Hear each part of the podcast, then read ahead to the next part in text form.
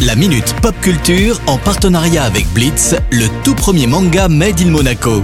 Une collaboration inédite entre Shibuya Productions et le grand maître Gary Kasparov. Retrouvez la série dans toutes les librairies. Le rendez-vous pop culture avec euh, Cédric Biscay. Bonjour Cédric. Salut Eric, salut à tous. Et on commence avec Amazon qui s'offre euh, Star Trek. Yes, alors pas la licence, mais sur son acteur, hein, le plus emblématique, le célèbre William Shatner, qui jouait, je le rappelle, le rôle du Captain Kirk. Quel est le plan d'Amazon? Bah tout simplement de boucler la boucle hein, du Captain Kirk et d'envoyer Shatner réellement dans l'espace. Alors il l'a confirmé lui-même dans un communiqué en indiquant qu'il s'envolera dans une navette New Shepard de la société Blue Origin le 12 octobre prochain.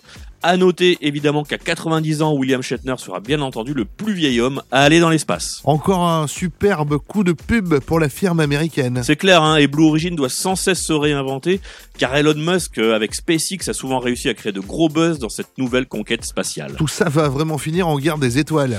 Ouais, et en parlant de guerre des étoiles, il fut un temps où il y en avait une entre Konami et Electronic Arts pour le titre convoité de meilleure simulation de foot sur console.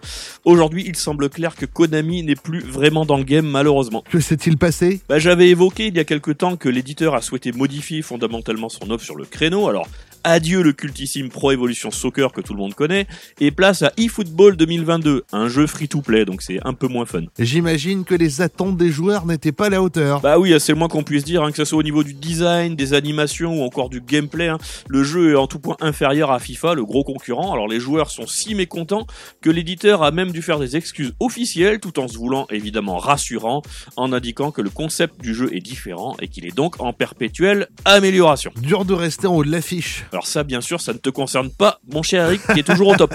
Merci Cédric, à la semaine prochaine. Ciao, ciao Le rendez-vous pop culture à retrouver bien sûr en replay sur notre site ainsi que sur nos diverses plateformes de podcast.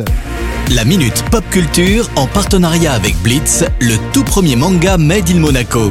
Une collaboration inédite entre Shibuya Productions et le grand maître Gary Kasparov. Retrouvez la série dans toutes les librairies.